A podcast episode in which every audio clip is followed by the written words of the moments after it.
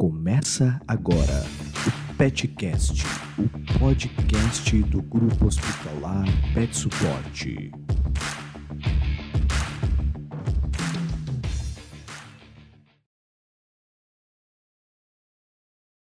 Vamos lá, o diagnóstico, então. Isso. Nessas questões de aumento de creatinina, né? Se todo aumento de creatinina reflete uma perda de função renal, então não necessariamente, né? Uhum. A gente tem aí as, os vários tipos né, de aumento de creatinina, então ele pode uhum. ser em decorrência de outros processos que não sejam uma lesão renal.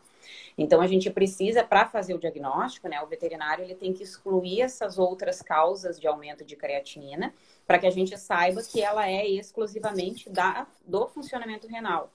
E a gente, via de regra, pede, assim, né, termos, vamos dizer, mais técnicos, né, para a classificação da doença renal crônica, né, é a persistência dessa creatinina aumentada por três meses, pelo menos, né. Uhum. Ou ela está associada a algum outro fator, como uma baixa, baixa densidade urinária, por exemplo. Então, a gente não deve né, uh, orientar o cliente já ao diagnóstico de uma doença renal crônica no primeiro momento por uma creatinina aumentada, né? Uhum. Então, até porque aí, claro, não é o tema da nossa live, isso é assunto para bastante coisa, mas a gente também tem as injúrias agudas, né? Então, uhum. Uh, a gente precisa tomar um cuidado de ver se essa creatinina vai permanecer elevada mesmo. Uhum, uhum. Então, para a gente diagnosticar, a gente tem que subsidiar, além do valor da creatinina, né, outros parâmetros. A urinálise é uma delas, né? Sim. A gente bateu bastante a tecla, né, na, na live uhum. passada da urinálise, mas ela sim, é muito importante. Sim, E que poderia ser uma coleta por micção natural, né, que uhum. é um alento aí para o coração do tutor, que não quer tanto a cistocentese, não fica tão sim. à vontade, né. E além disso, a gente tem outros parâmetros de sangue, eu acho que, não sei se tu quer detalhar um pouquinho, ureia, fósforo, essas coisas, se a gente é, soma, né, faz um exame, por exemplo, e a gente vê ali, o paciente está com 2 de creatinina, né? Não tem anemia, não tem essas outras alterações uhum. e, e, a ureia está normal, né? Como é que a uhum. gente dá seguimento a, a isso, a é, essa questão de diagnóstico, para realmente saber se essa creatina está provocando Uhum. está refletindo uma doença renal ou não. Uhum. É, na verdade, assim, uma coisa que é importante, talvez pegando esse teu gancho, Vanessa, uh, de questão de diagnóstico de doença renal, até muito mais para a questão de tutores, né, que acompanham o conteúdo aqui do, do uhum. de vocês. Sim. Mas não é uma doença renal, ela não é só creatinina e ureia. Então, assim, uhum. o paciente que é doente renal, ele não deve acompanhar só creatinina e ureia. O rim, que eu sou suspeita para falar, mas ele é um órgão muito capaz e ele é responsável por muitas coisas no organismo da gente. Então, a gente precisa checar todas essas funções pressão uhum. arterial, controle hidroeletrolítico, né? Questão do cálcio e do fósforo. Uhum. Então, uh, proteinúria, né? São várias coisas que a gente avalia num doente renal para ver onde é que está o buraco, eu costumo dizer isso nas uhum. minhas consultas, para a gente tapando esses buraquinhos que o rim não está conseguindo fazer. Então, assim, uh, o fósforo é extremamente necessário, né? O, a avaliação de eletrólitos é muito importante no paciente uhum. renal. A aferição da pressão arterial é muito importante para um paciente uhum. renal. Então, assim, muitas vezes o que chega no consultório para mim é um paciente com aquela creatinina alta que nunca feriu uma pressão arterial. Tu vai ver, ele é extremamente hipertenso. E a hipertensão, ela progride a doença renal de uma forma muito mais rápida do que se tu tivesse uhum. controle daquela hipertensão. Uhum. Sem contar em lesão em órgão-alvo, né? Que pode causar cegueira, pode causar um acidente vascular. Então, a hipertensão é silenciosa muito mais para eles do que para nós, né? Porque a gente uhum. tem uma dorzinha de cabeça, um desconforto. Claro. Eles, a gente não tem nada para saber. Então, uhum. assim, tem que aferir esses outros parâmetros, né? Então, assim, fósforo, urinálise é sempre importante, aferição da pressão arterial é sempre importante, né? Uhum. Eletrólitos são importantes, a gasometria é muito importante. Uhum. Então, assim, é uma série de exames, na verdade, que a gente vai contemplar para o doente renal. É importante saber que tem doentes renais que só tem um aumento da creatinina. Tem uhum. doentes renais que são acidóticos, tem doentes renais que são hipertensos, tem uns que não são. Então, assim, é uma característica individual.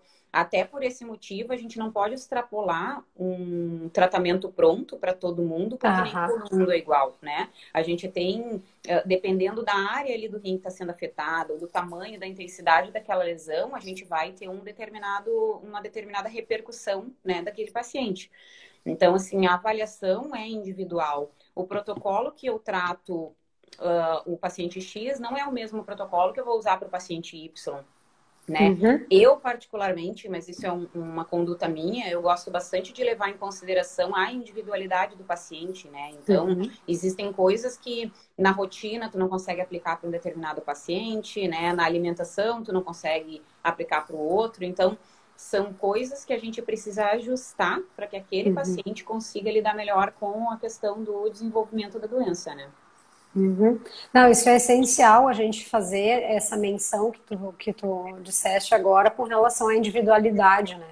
Porque a gente tem tanto as, as lesões renais, elas são individuais, elas têm apresentações diferentes e cada paciente tem as suas particularidades. Eu tenho uhum. um cão, às vezes, que não tolera medicação oral, ou ele não aceita a ração renal, ou ele é, fica muito agitado quando sai de casa, então medir uhum. a pressão fora do local de domicílio fica quase impossível, porque Exato. sempre vai dar uma pressão muito alta, né? Ou é um cão que, para coletar sangue, se estressa absurdos, então tu vai avaliar às vezes com uma frequência um pouco menor, a gente precisa uhum. individualizar mesmo, é. né?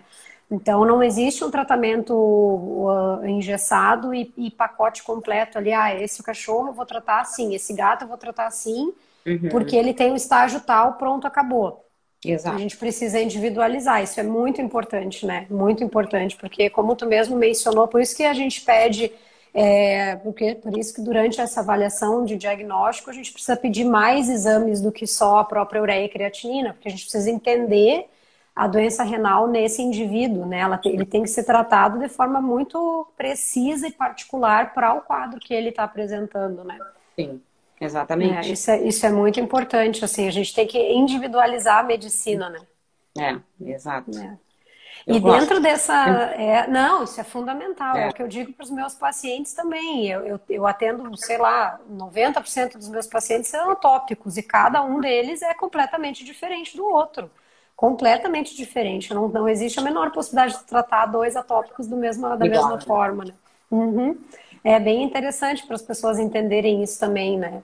A gente está trabalhando cada vez mais para a individualização desse processo de medicina, né? A gente tem um diagnóstico lá, tem a doença X, uhum. mas a doença X não é a mesma doença X no paciente, né? A gente é, precisa. Uma, uma, coisa que cabe bastante, assim, nessa tua observação é que, eu não sei se contigo deve ser mais ou menos parecido também, mas às vezes o colega, o clínico geral, pergunta, ah, mas o que, que tu pede de exame? Mas depende, né? Depende. Depende do que esse paciente está me apresentando uhum. no consultório, né? Uhum. Qual é o grau de hidratação, qual é a uhum. da pressão arterial. Então, uhum. é, tu tem que levar em consideração a clínica do paciente com uhum. o resto. É claro que para acompanhamento do paciente, tu já vai ter mais ou menos ali um combinho que tu que tu faz, né? Mas, por exemplo, tem pacientes que num, check, num determinado check-up eu pulo a gasometria, daí eu faço no próximo, uhum. e eu anexo, uhum. tem, tem que fazer todo mês, tem outro que não, que é mais tranquilo. Então, uhum. até isso, né, é individualizado. Até o exame, uhum. vamos dizer assim, de triagem que tu faz uhum. paciente, né, é para uhum. aquele caso específico, né? Uhum. Sim, lógico. E também tem a questão toda de tu ir conhecendo o paciente também, né? Os pacientes, eu, eu digo por mim, pela minha área também. Quanto mais a gente atende aquele determinado paciente, melhor a gente conhece. Então a gente sabe exatamente para qual caminho ele vai quando ele entra numa crise de renal, quando entra numa crise de pele. Né? Uhum. Né? Então, esse ajuste fino, individualizado, ele também vai sendo feito nos acompanhamentos do animalzinho, né? É. E como é que funciona, assim, a questão, a gente fez o exame, diagnosticou que realmente, efetivamente, é um, um, um pet que está com doença renal, né? Foi uhum. confirmado esse diagnóstico. Todos os doentes renais, a gente já deu a entender que eles não são iguais. E isso se deve a quê? Existe algum estágio, né? A gente fala, às vezes, é, para o tutor, às vezes fica mais complexo de entender isso, uhum. mas existem subdivisões, né? Não é todo doente renal que é grave ou que Sim. é leve, né, digamos. Uhum. É, na verdade, assim, a gente categoriza, né, em quatro categorias, né? Tem quatro estágios de doença renal. Tem de, vai, da doença renal crônica, né? Diferente uhum. da aguda. Mas Sim. a gente gradua entre estágio 1 e estágio 4. Uhum. Basicamente, o que a gente utiliza é a creatinina, tá? Para esses valores. O que, que, é uma coisa que eu acho que é importante a gente dizer, na verdade, mais para os tutores, né, que assistem do que para os colegas veterinários. A graduação é feita pela creatinina, mas a creatinina uhum. é um biomarcador tardio, é um diagnóstico tardio, porque a gente já tem 75% de lesão renal quando esse paciente passa ali do estágio 1, né, que é o limite da uhum. creatina uhum. normal para o paciente.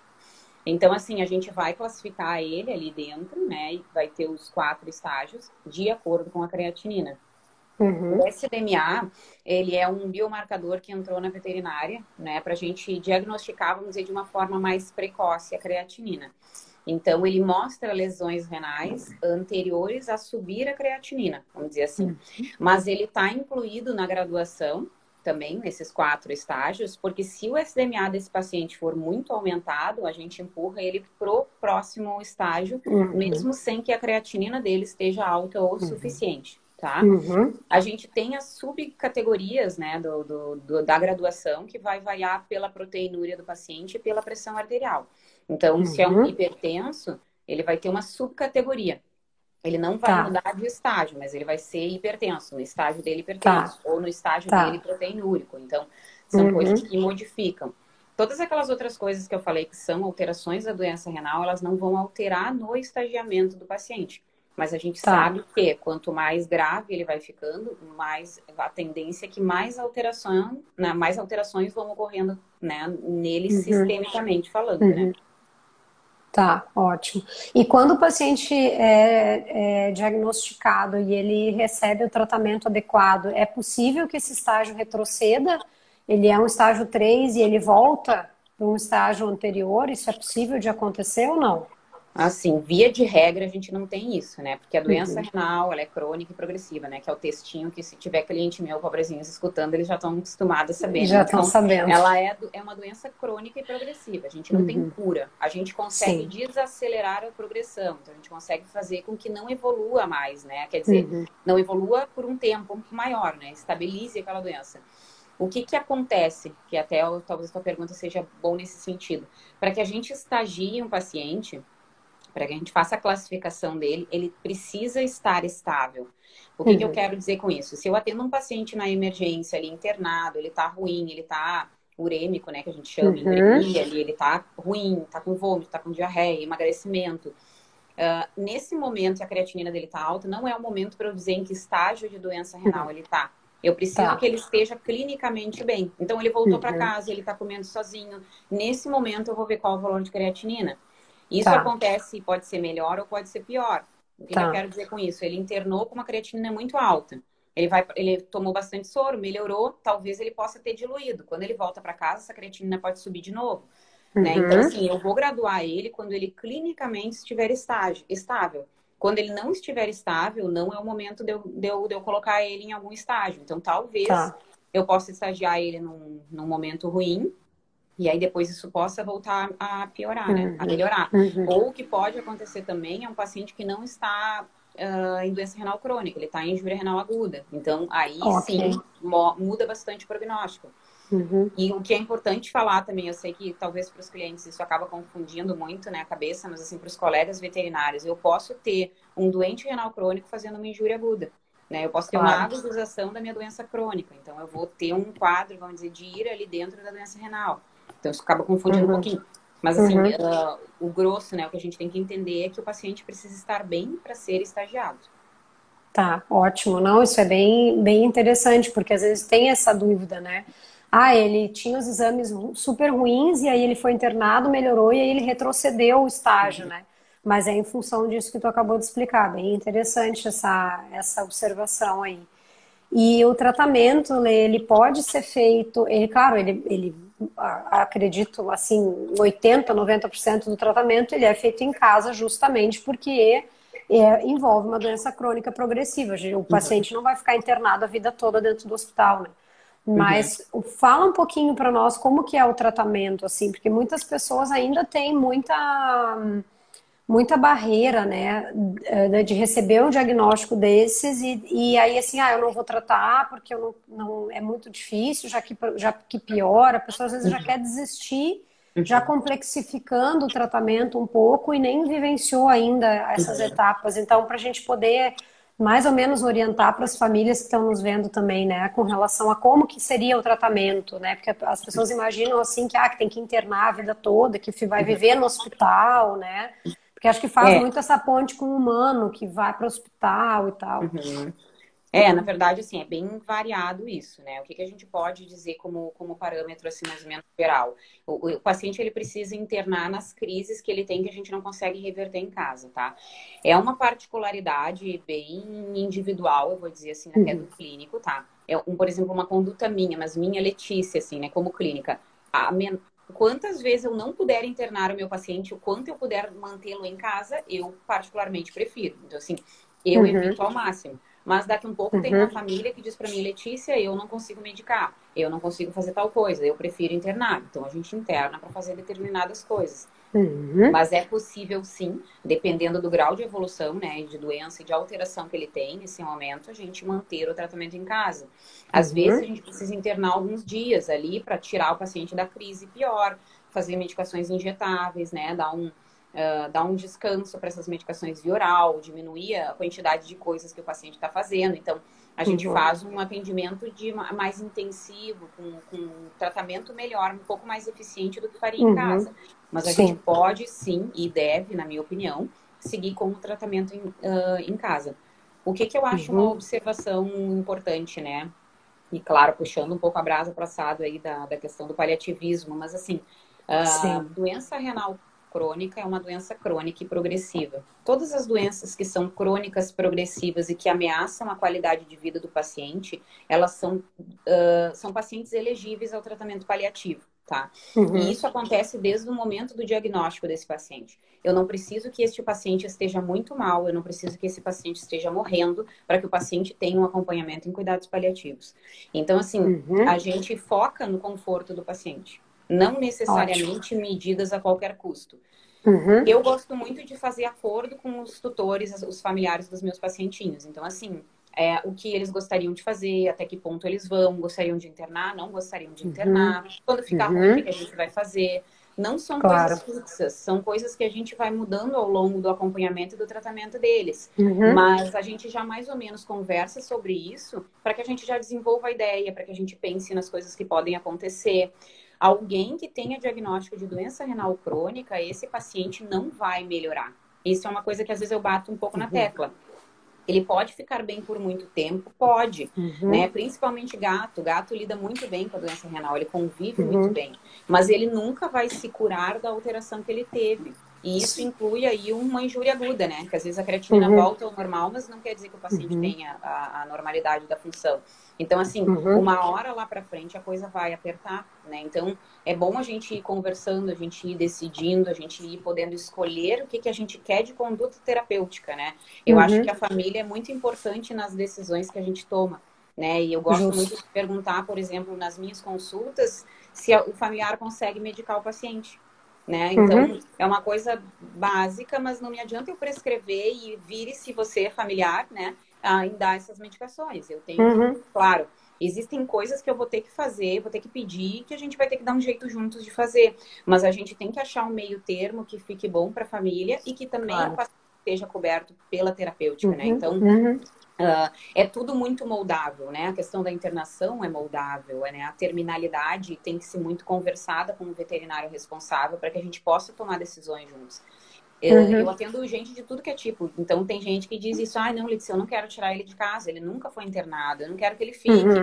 Né? Tem gente que uhum. aceita um pouquinho de internação. Tem gente que, uhum. Deus que me perdoe, não quero fazer nada de medicação em casa, eu não consigo, eu prefiro internar. Então, assim, Sim se conversa, né? É claro. É mais um ponto da personalização do tratamento, é, né? Exato. Uhum. Daqui um pouco eu tenho uhum. uma alteração muito importante, uma acidose metabólica muito importante, quase incompatível com a vida, eu preciso internar uhum. esse paciente. Né? Claro. Não tem muita escolha. Mas na medida do possível a gente conversa e vai ajustando tudo, né? Uhum, uhum.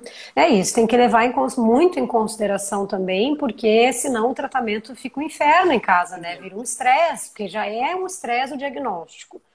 Aí a família já olha para o bichinho e lembra, ah, ele tem doença renal, ele não vai viver muito tempo. E é isso. E aquilo, o tutor fica martelando aquilo na cabeça. E aí ele tem que medicar o cachorro que nunca medicou via oral na vida, e ele tem que medicar a cada seis horas, a cada oito horas, com 10, 12 medicações ao longo do dia. Quer dizer, ou ele não vai nem começar, ou ele vai tentar e aquilo vai virar um horror dentro de casa. É paciente mordendo o tutor e aí cospe 90 vezes o remédio. É bem complicado. Então a gente também tem um papel muito importante dentro da do, planejamento da, da terapia, né? Uhum. De entender o que, que vai ser possível dentro do nosso uhum. leque de opções, né? Para aquela claro. família fazer. Uhum. uhum.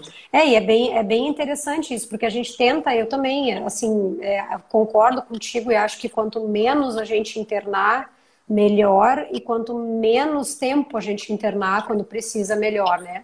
Mas não é um processo avesso à internação, isso é bem uhum. importante. A gente não vai nem para um extremo nem para o outro, Sim. né? Uhum. Então, a gente consegue muitas vezes sustentar o paciente com soro subcutâneo, ou ele faz em casa, né? Ou ele faz em, é, vai, vai, lá no hospital, faz o soro, vai para casa, uhum. porque isso vai dando uma ajuda para ele, né, na questão da hidratação, porque isso é muito, muito importante, assim. Uhum, né? É, exatamente. E eu me lembro na época que eu fazia a clínica, agora são poucos pacientes que eu avalio isso, é mais os que eu atendo com leishmaniose, que a gente precisa fazer um acompanhamento também. Mas a gente orientar o tutor a avaliar a hidratação, porque não uhum. tem um protocolo também fixo, né, de soro, não é assim, ai, sempre a cada 24 horas, sempre a cada 48 uhum. horas, sempre uma vez por semana ensinar a avaliar a hidratação, é muito e importante, outra coisa também né? que eu me arrisco, né, aqui a dizer, mas que, gente, eu vou chocar muitas pessoas, mas assim, doença renal, o soro não é tratamento, né? Então, caso não. muitas pessoas não saibam, assim, isso não é vinculado, tá, tá, tá. Né? Porque é doença renal que a gente é. precisa fazer soro. Então, assim, uhum. fica aí o, o alerta. Sim, né? fica, não é o soro que vai baixar, assim, né? Enfim, que vai melhorar a taxa de filtração. Melhorar a taxa de filtração, né? Tem todo um conjunto que se faz ali. O soro é bem para a questão da hidratação, né? Uhum. Bem para a questão de hidratação, porque o rim está perdendo a função de concentrar a urina, a, o paciente está desidratando pela doença, né? E aí a gente vai acabar repondo. Mas se ele é um paciente por exemplo, doente renal que está comendo bem, que está bebendo água, que está uhum. hidratado, ele não tem por que fazer fluido, vai inclusive uhum. gerar uma sobrecarga cardiovascular para ele, né? Cardiorrespiratória, né? Uhum. E até hipertensão também. Né? Até, inclusive, é, inclusive hipertensão. Porque tem muito, a receita de bolo, né, muitas vezes é o tal do soro subcutâneo cada 48 horas e repete o exame em 7 dias. É, exato. Ai, que horror. Né? É. Mas, mas é... Não, a gente vai. Por isso que a gente está fazendo live também, que é para trazer essa luz até para o colega uhum. né, lançar um estudo em cima disso e para o tutor que está recebendo uma prescrição dessas começar a desconfiar e de repente procurar uma ajuda um pouco mais direcionada, né? Porque Sim. aí ele vai entendendo que aquele processo não é bem assim, né? Uma pergunta que me fizeram é com relação à hemodiálise, Lê. Se existe hemodiálise né, para cães e, e, se isso é uma realidade para gente na cidade de Porto Alegre, por exemplo. Uhum. A gente tem sim processos dialíticos, né? Tanto a diálise peritoneal quanto a hemodiálise. São as duas técnicas que a gente tem para substituir função renal, tá? tá. Ou, em alguns casos, a gente tem indicação sim para fazer a utilização. Uhum. Uh, ele, ambas as técnicas têm indicações e contraindicações, né? Que precisa ser avaliado para ver qual a melhor se adapta àquele paciente. Uhum. Mas uma coisa que é importante lembrar, sobretudo para os tutores que estão né, talvez perguntando e querendo se informar sobre, é que quando a gente tem uma terapia dialítica, seja ela uma diálise peritoneal ou uma hemodiálise, a gente tem uma substituição da função renal naquele momento por uma forma artificial, né? Uhum. Seja por peritônio na peritoneal, seja por uma máquina na hemodiálise. A tá. gente não tem uma reversão da doença que o paciente está tá tendo a não ser em alguns casos mais específicos de alguma injúria renal aguda que a gente ainda tem a chance de melhorar e reverter a função renal, a perda da função renal desse paciente, tá? Uhum. Mas assim, uh, ah, para comparar com o humano, que geralmente isso é um, uma coisa mais fácil que a gente faz, né, a comparação, a extrapolação. O ser humano ele vai para diálise, para hemodiálise ou para diálise peritoneal quando ele tem uma, uma, uma dada perda de função renal e ele fica fazendo aquela diálise até receber um rim transplantado. Ele não recebe uhum. alta daquele tratamento.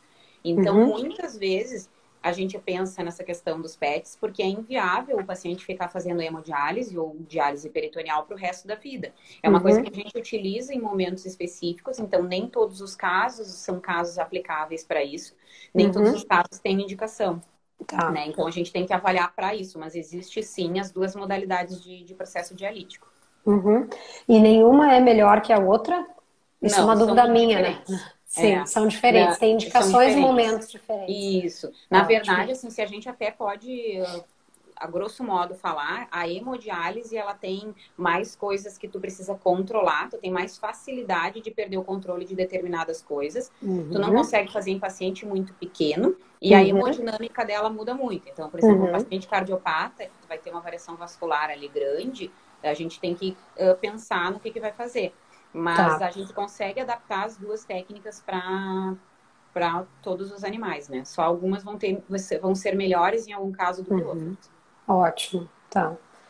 Muito bem, chegou a primeira pergunta. Vamos lá, galera, vamos se inspirar e perguntar. É, um paciente nefropata descompensado e sem apetite pode comer carne ou é melhor evitar qualquer fonte de proteína? Então, assim, o que, que gente, eu sempre faço com, com os, meu, com os, com os meus, meus pacientinhos, né, a família dos meus pacientinhos, uma tabelinha de o ideal e o não tão ideal. A gente tá. vai caindo de, uh, vamos dizer assim, de exigência de acordo com o grau de, de, de uhum. resistência do paciente. Então, assim, uhum. eu já tenho uma, um paciente que já é elegível para uma diálise, para uma diálise, se já é elegível a uma dieta renal, Uhum. O melhor para ele vai ser a dieta renal. Então, essa é a primeira okay. opção. Se a gente consegue tá. instaurar a dieta renal para ele, essa é a melhor opção.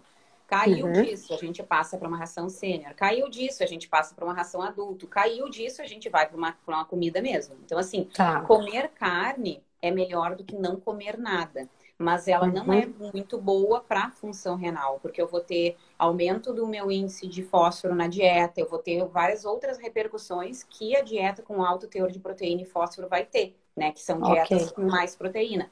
Mas uhum. com certeza é melhor do que não comer. Então, nesses casos, a gente uh, pode, a gente libera o uso de proteína sim. Tá, tá. Ótimo. Claro, porque claro. não ficou assim, ficou assim. É, se não ficou, alguém perguntem aí para nós mais detalhes, gente. Não, mas é, ficou, eu entendi sim, é, é, a gente tem que ir ajustando. Isso é o que eu fiz muito na minha, na minha Schnauzer, que foi doente renal por um ano e lá vai, lá vai um pouco, e ela também aceitou super bem a dieta renal primeiro e depois começou a complicar um pouco, né? A gente fez exatamente esse caminho que tu descreveu. Uhum. Da renal para sênior, da renal de uma marca para renal de outra marca, é, para renal de outra marca. Aí para sênior de uma marca, para depois uhum. outra marca, e assim a gente foi indo. Aí depois entrou na adulto normal, aí depois ela só aceitava as rações bem, bem simples, assim, uhum. depois sachê e comida é. comida, né? É, é o, que eu sempre, o que eu sempre falo, assim, eu sempre aviso, né, na verdade, é que a, a inapetência, os sinais gastrointestinais são uma constante na vida do doente, do doente renal crônico, né? Então, assim, uhum. é um altos e baixos. Uns dias são com melhor apetite, outros dias com pior apetite. Ah, hoje ela, eles comem bem, daqui a três meses talvez eles não comam tão bem assim, uhum. daqui a um ano. Então, assim, uhum. é, é, o, é o que a gente mais convive na clínica, né? Do acompanhamento do doente renal crônico, é a questão do apetite. Uhum. Ótimo, ótimo. Uma outra pergunta que fizeram agora né, é sobre a eritropoetina, tá? Se quando que usa? Porque ela tem a questão dela não ser específica para cão e gato, né? A eritropoetina é a, é a humana que a gente tem. Aí como é que fica a questão da utilização dentro do doente renal crônico? Uhum. É uma boa pergunta, assim. Na verdade, tem algumas considerações sobre a eritropoetina que eu gostaria de fazer, porque a gente acaba pegando muito uhum. mais o uso do que a gente gostaria ou do que a gente, uhum. nefrologia, indicaria de fato, né? Uhum. Uh, a doença, a, a, anemia no doente renal crônico, ela é uma anemia multifatorial, né? Existem vários fatores que contribuem para aquele paciente estar tá, tá tendo anemia. E não é só a deficiência em eritropoetina. Existem tá. outras coisas e a gente precisa tentar controlar essas outras coisas. A própria inflamação, a perda de sangue no trato gastrointestinal. E aí, então, entrar com a eritropoetina.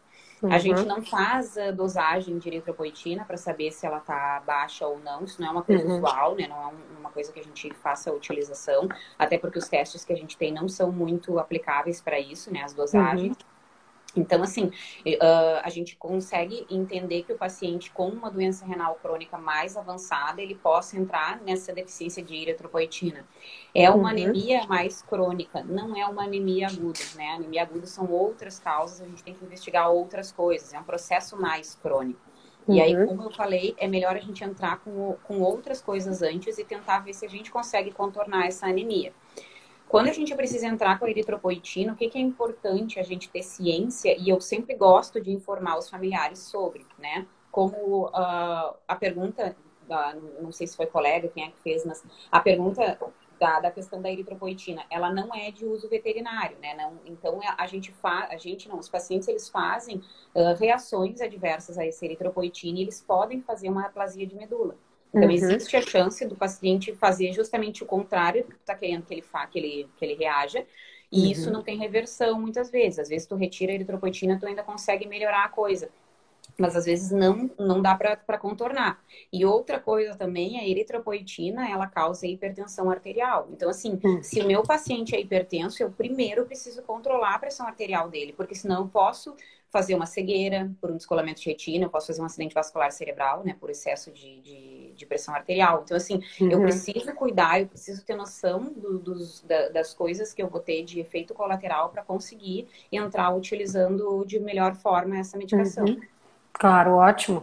Claro, isso também é muito em função da, do protocolo, né? Ah, o paciente doente renal crônico que está anêmico toma eritropoetina. Então é a individualização, né? Exato. E muitas pessoas, muitos colegas mesmo, não têm noção desses é, efeitos adversos potenciais. A maioria, o que a gente sabe, é da neutralização dela pela formação de possíveis uhum. anticorpos e ela deixar de funcionar. Mas todos esses outros fatores, uhum. muitas vezes eles passam batido e depois o paciente começa a descompensar, a gente não entende de onde que está vindo essa descompensação, né? E aí vai, vai piorando tudo, né? Vai piorando uhum. todo o processo e a gente perde a, a, a linha com o paciente, uhum. né? Interessante. É, outra pergunta, Lê. Quando a gente tem um paciente felino, que é nefropata, né? Que ele está inapetente, está sem comer qual que é o melhor estimulante de apetite? Se é o Cobavital ou é a mirtazapina? Uh, então, na verdade, assim, eu acho que isso é uma característica individual. Se a gente uhum. vai ler a, a, os, os, as orientações terapêuticas do, da IRIS, né, que é a Sociedade de Interesses Renais, que é o que na verdade, coordena e dá material técnico pra gente, a orientação deles ali é com mertazapina para os gatos, né? Vamos dizer assim.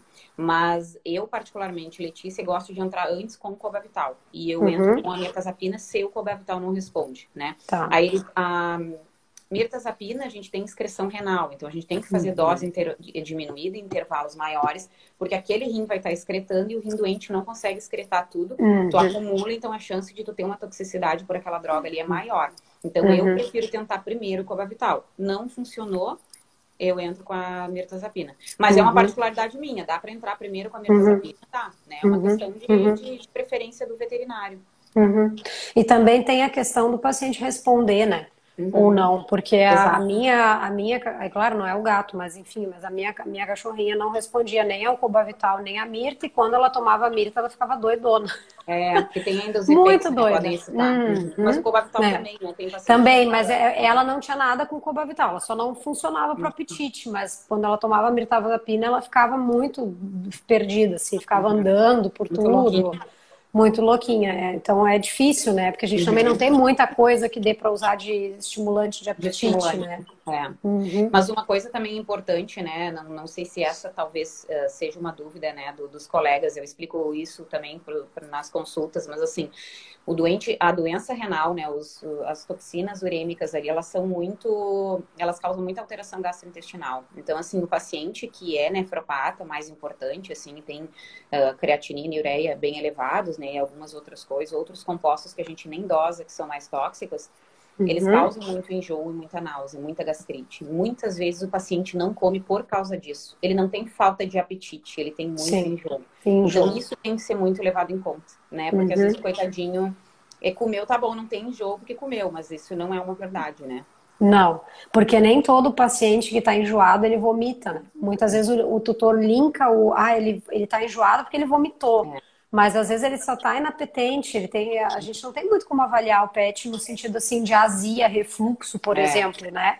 Até então, às vezes ele tá, para nós é difícil, às vezes a pessoa não sabe se tá com refluxo uhum. ou não, mas aí, e pro PET muito mais impossível ainda ele dizer que ele tem uma, uma, uma ardência na região, é. quer dizer, coitado, né? Mas não tem como. Então, às vezes, essa coisa de assim, ah, não come, vai ali na comida uhum. e dá uma volta, vai de novo, come só um pouquinho. Isso aí já pode ser também náusea, né? Ou saliva na hora que está uh, sentindo o cheiro de comida, o tutor está estimulando, sente o cheiro, começa a salivar e sai de perto. Isso é enjoo também, né? Náusea mesmo e tá à beira de vomitar muitas vezes, mas tem cães que gatos que não vomitam também. Mas é tem uma resistência também, né, grande a vômito, né? Quantas vezes a gente vomitou e quantas vezes a gente ficou enjoado que não vomitou. Então, assim, Exato. tu não tá muito bem, não quer comer porque tu tá com desconforto gástrico e tu não vomitou. Então, uhum, é um parâmetro uhum, muito uhum. ruim, né, pra gente utilizar. É, é que verdade. nem aquele parâmetro, e me incomoda um pouco isso, é que nem o parâmetro de o paciente comeu, ele não tá com dor.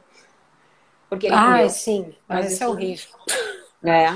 Sim, sim, sim. Imagina se vai esperar o animalzinho é. parar de comer por dor, Deus nos ajude, né? Deus nos ajude. Mas Deus nos ajude.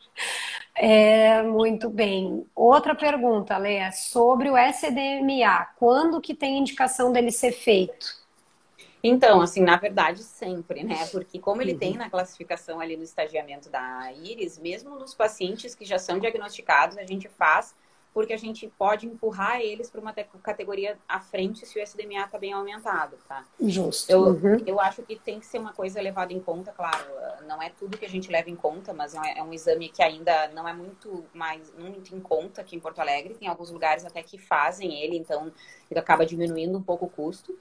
Uh, uhum. Eu acho muito legal fazer o SDMA para pacientes ígidos. Seria um exame muito bom para colocar em pré-cirúrgico, né? Junto uhum. com o exame de urina. Então, ajudaria muito uh, tu fazer uma triagem no paciente que talvez possa ter uma disfunção renal. Mas uhum. uh, se fosse perguntar mesmo assim quando que faria, teria que fazer teoricamente sempre, né? Uhum, uhum. Sim, porque ele justamente por ele ser esse uhum. marcador ultra precoce, né? Mas o que a gente pode entender, assim, na verdade, é que como ele é precoce, Uh, quando a creatinina já está aumentada, a gente já tem lesão renal ali maior que 75. Ele vai uhum. servir para a gente empurrar ele de classificação se ele estiver bem aumentado. Claro. Para que ele vai servir, não para que a gente entenda né, alguma coisa da doença ou uhum. algum prognóstico, né? Mas tá. para questão de estagiamento mesmo. Tá. E o que, que seria uma, muito aumentado, Lê? Porque eu acho que o limite é 17, né? Então, a, a, o, 14 a ou 17? coloca ali ainda 14, tá? Mas ah, a, okay. a, gente já tem nas publicações da Iris, na, na classificação ali, porque uhum. se vocês acessarem o site da Iris, eles até têm um, um guiazinho de bolso, que é só uma colinha dessa, desse, dessa classificação, e aí o ponto de corte é 18 do SDMA. Tá. Aí tá. depois nas subcategorias ele tem, uh, dependendo do, do, do, do, estágio ali, cão e gato, ele corta um pouco diferente. Por exemplo, uhum. até 18 é o primeiro estágio. Aí depois o gato é 25 e o cachorro é 35. Aí depois tá. 38, 50, mas aí tu vai tá. vendo ali. Muda conforme secão o gato. Isso, em princípio 18, para os dois. Tá. Ótimo, ótimo. É, porque às vezes o tutor pega, recebe o laudo do exame, olha aquilo ali e não sabe se se, se preocupa, se não se preocupa, uhum. se tem que ir mais adiante ou não, né? Uhum. Tá, muito bem. E com relação ao hidróxido de alumínio, quando uhum. que existe indicação para fazer uso dele dentro de um tratamento? Então, isso é uma boa pergunta, tá? Porque, assim, na verdade, o hidróxido de alumínio a gente utiliza para quelar o fósforo, né? Diminuir. Uhum. Então, pacientes que têm o fósforo muito aumentado, uhum. a gente vai tentar controlar com hidróxido de alumínio. A causa do fósforo muito aumentado, muitas vezes, é a quantidade de proteína que aquele paciente tem na dieta, tá? Prote... tá. O fósforo, ele tá sempre grudadinho na proteína. Então, quanto mais proteína na dieta, mais fósforo eu vou ter, tá? Via de regra. A primeira, quando a gente, a gente classifica um paciente, a gente chegou ao diagnóstico ali de uma doença renal crônica, a gente vai entrar com a alimentação, essa alimentação por si só, ela já vai ter menos fósforo. Então, assim, uhum. eu espero o início dessa alimentação e eu re uh, refaço os exames, né, para a gente ver como é que vai estar o fósforo uns 30 dias pós-alimentar. E aí sim, caso não seja o suficiente a restrição nutricional, a gente vai entrar com o quelante. Uhum, ótimo. E aí, fazendo um link com isso que tu explicou da questão da proteína na dieta, uma pergunta que me mandaram também foi com relação à alimentação inadequada, que aí a gente entende como um excesso, né, que é uma preocupação, assim, ah, o tutor dá a ração e dá carninha, né, dá uhum. um frango desfiado, dá um, uhum. uma carninha é, bovina, um guisado, petisco e tal, uhum. que a gente sabe que nutricionalmente acaba excedendo, principalmente quando o cão recebe a quantidade ideal da ração de, é orientada pela, pela marca, pelo fabricante, enfim, ou pelo Nutri, e aí uhum. o tutor dá a mais, né? Isso uhum. pode levar a lesão renal ou não? Uhum. Uh, eu acho, né? Isso eu vou dizer acho, porque eu de fato não li sobre, tá? Uh, mas eu não lembro de ter nenhum ponto de corte de, por exemplo, quantas gramas por dia, né? Talvez as Nutris possam responder isso melhor mas quantas gramas por dia passando dali a gente pode causar lesão renal, né? E por tá. quanto tempo também, então, porque isso são informações diferentes, né? Eu teria que fornecer uma quantidade de proteína né, e fósforo por um, um X período para que aí uhum. conseguisse uh, causar uma lesão renal o que que eu, Letícia, mas isso é uma opinião minha, né, particularmente faço. Eu não gosto muito de fornecer alimentações que são muito ricas em proteína para pacientes mais de mais idade, tá? Uhum. Eu acredito que um paciente que tenha os rins uh, suficientemente saudáveis, né, e que uh, não tenha nenhum problema e seja jovem, eu não acredito uhum. que um pouco mais de proteína na dieta vá causar um problema renal. O problema na questão da função renal é justamente aquele ponto de corte que a gente vem conversando da creatinina. Uhum. De, eu, de, eu, ter um paciente que tem uma lesão renal ali, que eu ainda não mostre na minha creatinina, e isso pode ser um fator desencadeador, sim, né? Eu, uhum. fazer uma dieta super proteica naquele paciente. Uhum. Então, isso é uma das coisas que talvez possa, uhum. possa interferir. Sim, o próprio cão idoso, né, que já tem uma, uma certa uh, deterioração, né, uma senescência uhum. da função, que ainda não tem impacto clínico, mas aquele rim já está tendo uma dificuldade de excreção, né, de, de fósforo propriamente, aí a gente está dando uma sobrecarga. Porque as rações sênior, por que, que a gente indica né, a ração sênior para o cachorrinho idoso? Uma dos fatores é que ela tem uma quantidade proteica mais controlada, uma quantidade de fósforo reduzida, ela tem uma proteína de maior digestibilidade, justamente para começar a poupar uhum. um pouco a questão de sobrecarga renal, né? Uhum. Uhum. Exato. Muito bem. Bom, tem, eu anotei algumas perguntas aqui, Lê, tem mais uma para ti. Um, com quantas, quantas vezes ou de quanto em quanto tempo precisa ser levado o paciente para acompanhamento é, nefrológico, né? De quanto em quanto tempo ele precisa fazer essa avaliação com o veterinário nefrologista dele? Uh, isso também vai entrar naquela questão do variável, né? Depende uhum. do grau de lesão que esse paciente tem e de como como está estabilizada ou não a doença que ele tem. Então, uhum. isso é muito variável mesmo, né? Um paciente em início de doença, um paciente que está em estágio 1, um paciente que está em estágio 3, a idade uhum. do paciente, uhum. ele é hipertenso ou não é. Então, tudo isso vai fazer com que a gente escolha o intervalo de, de visitas ao veterinário, né? Uhum. Quanto mais grave uhum. for ficando a doença, mais estreitas são as visitas e os exames, né? Uhum. uhum. Sim, justamente no intuito de pegar uma agudização desse paciente uhum. crônico o mais precoce possível, né? Uhum. Porque eu acho que dificulta muito quando o, o, cão é crônico, o gato é crônico. É, às vezes até o tutor fica meio viciado a visão dele, porque como quando ele é muito crônico, ele já tem aquele apetite que oscila uhum. muito, ele já tem uma halitose mais crônica, então às vezes é difícil tu, clinicamente, o tutor em casa, detectar que está havendo uma oscilação. Uhum. Então, acho que mais, quanto mais crônico for o paciente, ou mais grave for, uhum. mais de perto tem que ser a avaliação e os exames, justamente porque essa própria interpretação dele não tá bem, uhum. vai ficar mais difícil com o passar do tempo. Eu passei muito com isso com, com a minha cachorrinha. Depois, no final, eu estava fazendo o exame pelo menos uma vez por mês, porque como ela uhum. já tinha um ano e pouco de de doença, renal, é, não, é, depois de um ano, na verdade, ela ficou um uhum. ano super bem. Aí ela viveu mais um ano em alguma coisa bem complicada, né? Oscilando muito e tal. Mas ela, depois dos meses finais ali, ficou bem difícil, porque ela tinha uma litose muito forte, ela oscilava muito, ela comia num dia, no outro dia ela não comia. Uhum. E aí a gente tem dificuldade, o próprio tutor tem a dificuldade da, da da observação disso. E aí a gente acaba é, embasando muito no, no exame mesmo, né? Uhum. Uhum.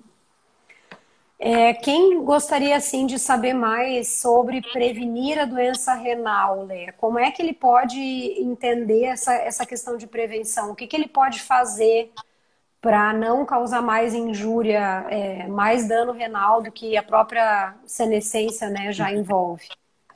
Na verdade, assim, que ele possa fazer sem um auxílio veterinário seria manter o paciente sempre com bom acesso à água, né? Isso é muito importante, uhum. a gente bate muito nessa tecla, uma qualidade de nutrição muito boa. Tá. Esses são dois fatores uh, principais. Fundamentais. E, claro, não agredir o rim, né? Então, não uhum. fazer uso de medicação, as doses de medicação têm que ser bem controladas. E aí, claro, uhum. aí entrando no, já mais numa questão técnica, vamos dizer assim, visitas frequentes ao veterinário, né? Porque aí tu faz um check-up. Uh, uhum. Eu acho que a gente falou isso da outra vez, mas a, o aparecimento da lesão renal ele é muito silencioso, a gente custa a, a ver.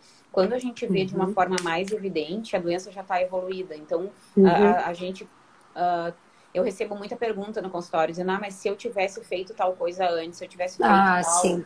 Então, assim, é uma coisa que a gente não deve fazer, né? Primeiro, para começar daí, mas uh, Sim.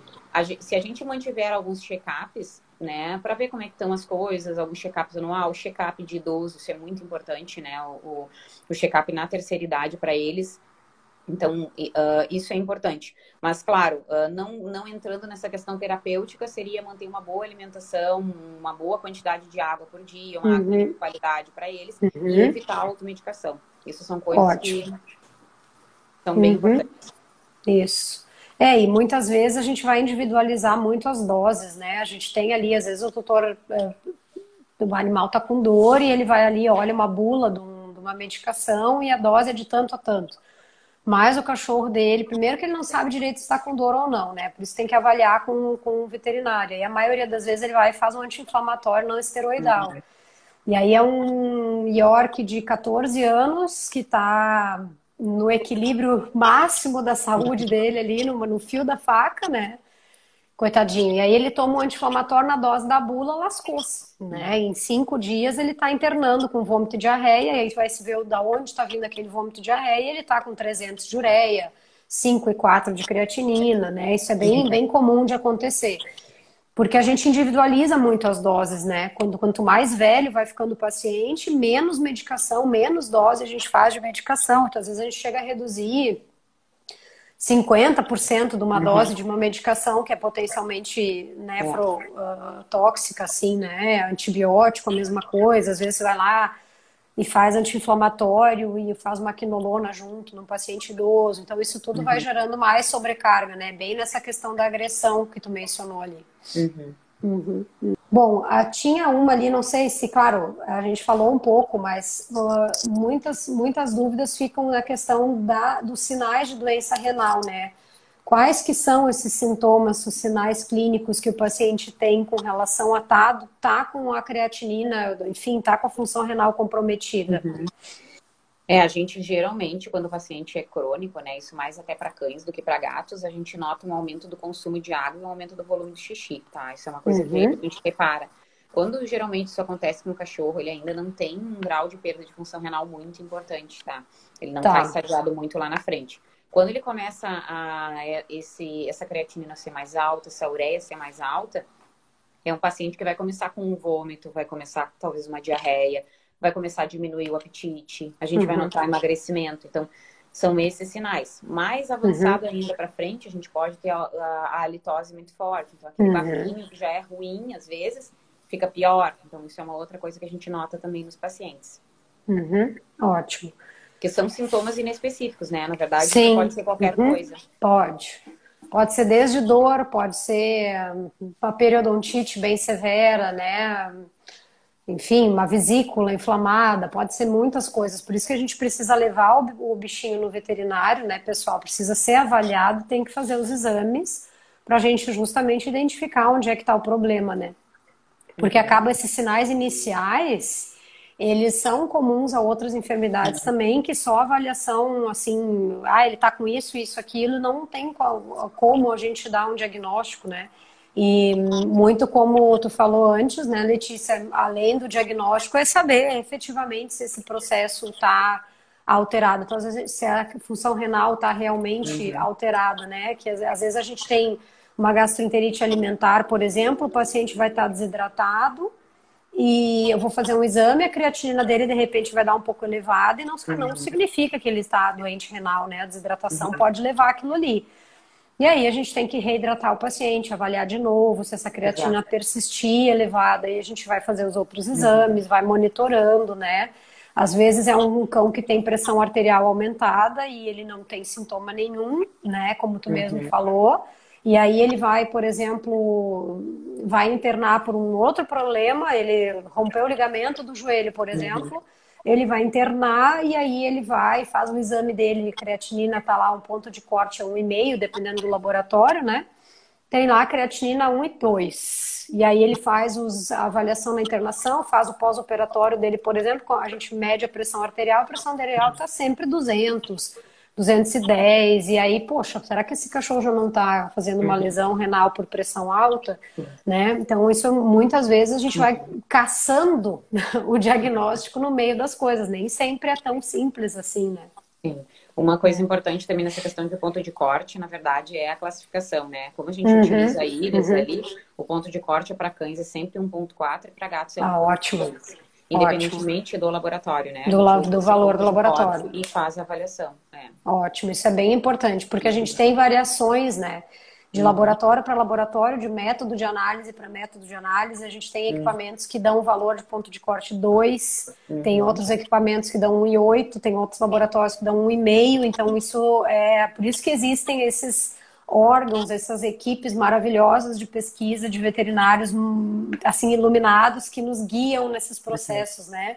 Como é a equipe da Iris, porque eles colocam lá, não, a gente vai dentro de todas essas variáveis estipular que uhum. acima de 1 e 4 Sim. seja um problema, né? Isso é bem importante, assim, porque a gente não pode olhar o valor do exame também, né?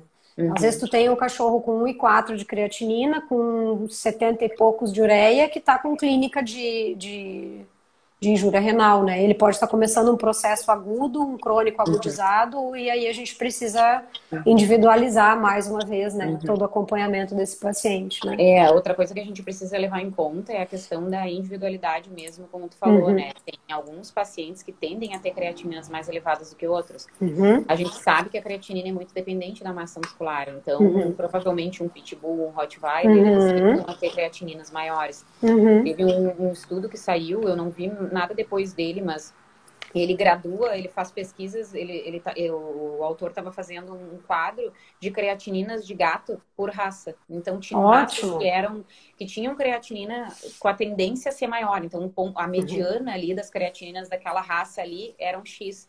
E nem uhum. todas mostravam creatininas abaixo de 1.6, por exemplo, que são as creatininas de gato. Então, assim, uhum. assim, uma das coisas que é bem fundamental e que é bem importante, e eu gostaria que todos os meus pacientes tivessem, mas nem todos têm, é um exame basal, né? É um exame claro. quando estava tudo bem, no início da vida, uhum. quando era saudável. Então, uhum. ali a gente uhum. usa muito de ponto de corte. Uhum. É a mesma coisa que quando eu estava na faculdade, a gente ia anestesiar a gente tinha que ter as frequências do paciente de base antes do, das medicações. Né? Sim, né? E usar sim. aquilo ali de base como para variação. Uhum, então, para entender.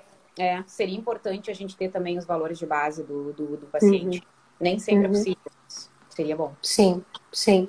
E dessa mesma forma, como a gente falou também, nem sempre tem uma última pergunta, eu acho que aí a gente vai deve estar se encaminhando para o final da live pelo tempo. Então vamos para essa última pergunta. Estar com alteração renal necessariamente implica em tratar esse paciente ou não? É claro, depende também da questão do estágio, né? Eu acho. Isso, porque, por exemplo, eu tenho um paciente que nasceu com um rim.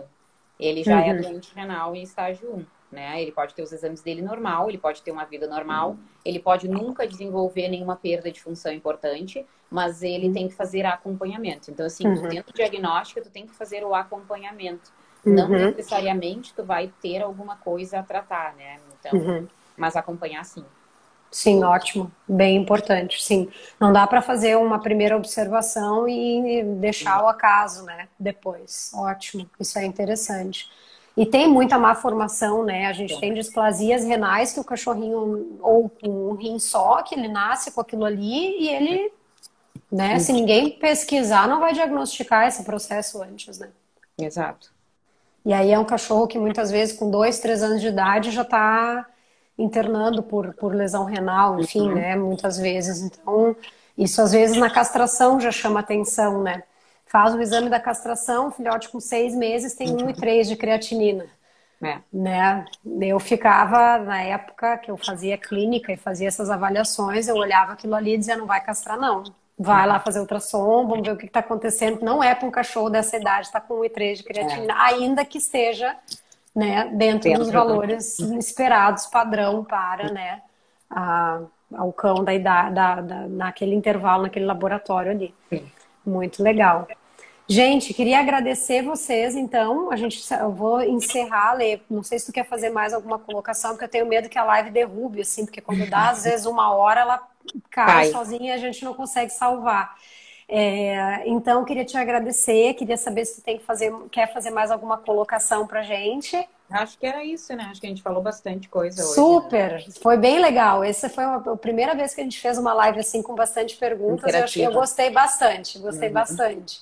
E aí vamos se, né, o pessoal também vai se acostumando com isso, porque muitas pessoas às vezes assistem e têm vergonha de uhum. perguntar. Uhum. E aí a gente pode testar esse modelo aí, achei bem legal, que a gente tem uma, uma interação super boa e abrange mais outros assuntos, né? Que às vezes uhum. não estavam dentro da nossa ideia inicial.